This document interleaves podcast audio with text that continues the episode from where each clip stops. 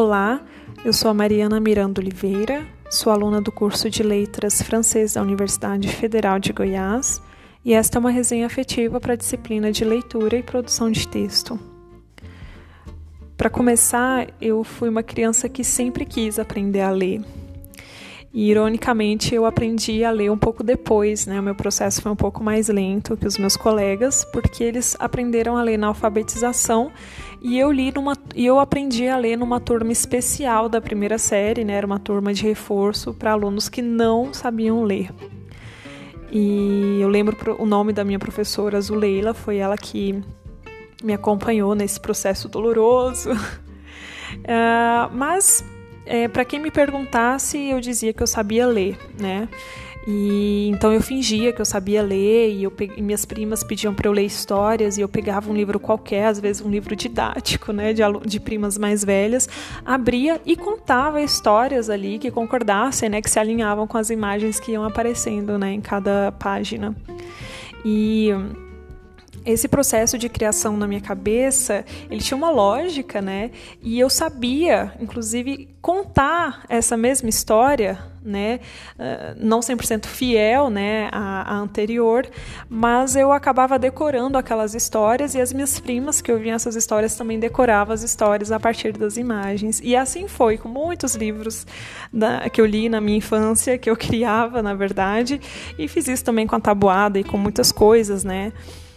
Uh, que eu decorava os adultos conversando e tal.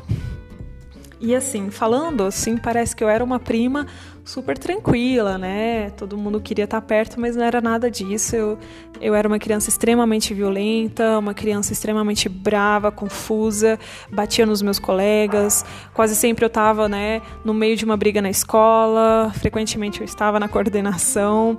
É, mas esse momento da leitura era um momento que me unia. As pessoas não tinham medo de mim e eu gostava muito de transmitir os conhecimentos que eu dizia que eu tinha. E eu transmitia os conhecimentos conhecimentos que eu tinha, mas não eram exatamente os conhecimentos que as minhas primas achavam que eu tinha, né?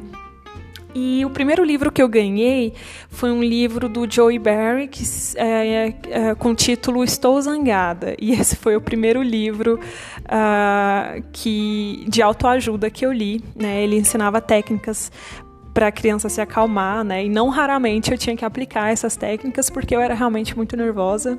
Acho que funcionou, tá?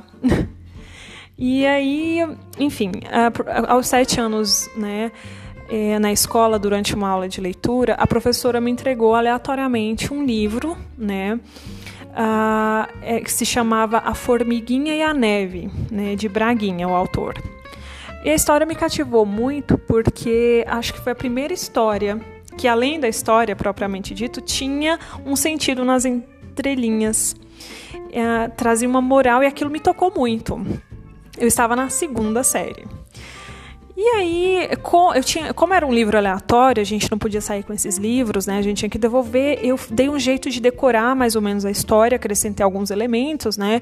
Porque à medida que eu ia esquecendo, eu ia acrescentando algo no lugar.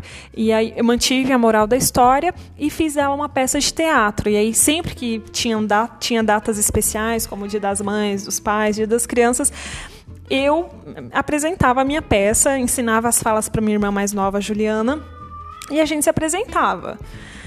Até que um dia, né, minha mãe estava num espetinho e esse espetinho ele era sempre lotado de caminhoneiros, os caminhões, né, estacionavam na frente e um, um belo dia minha mãe falou assim: "Ah, por que, que vocês não se apresentam, né?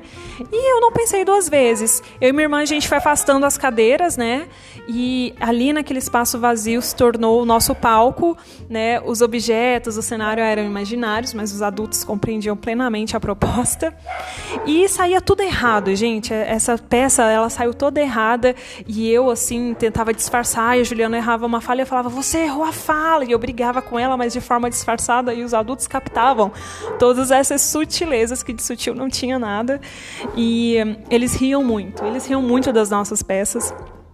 E ao término dessa peça da formiguinha, é, quando eu olhei, porque eu entrava em outro mundo, quando eu olhei para todo mundo, tá, tá, o, todos os caminhoneiros estavam chorando, minha mãe, inclusive, estava chorando, e, e, isso me tocou muito. Né? Eu acho que aqueles senhores estavam longe de casa, de alguma forma se lembraram dos seus filhos, sentiram saudades de casa. E naquele dia, né, eu eu entendi, né, que o plágio que eu tinha feito da história do Braguinha tocou os corações que ali estavam, inclusive o meu, tanto que eu nunca esqueci, e percebi então o poder do plágio, né, quer dizer, da leitura e da capacidade de criar. Não através, não somente através da leitura, mas é que esse também é um caminho importante para criar, para visualizar, e eu acho que eu sempre fui uma criança que imaginei muito e, e criei muito. E por isso acho que eu tive uma infância muito feliz e a leitura é parte disso. Eu fico muito feliz de compartilhar esse momento da minha vida. Obrigada.